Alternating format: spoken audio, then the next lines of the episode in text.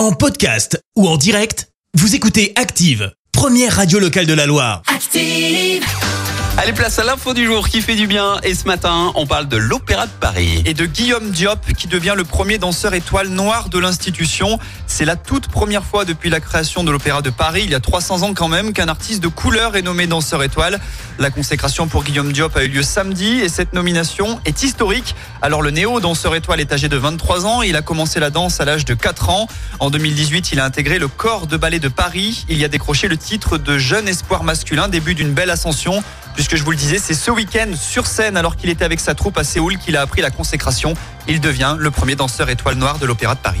Merci, vous avez écouté Active Radio, la première radio locale de la Loire. Active.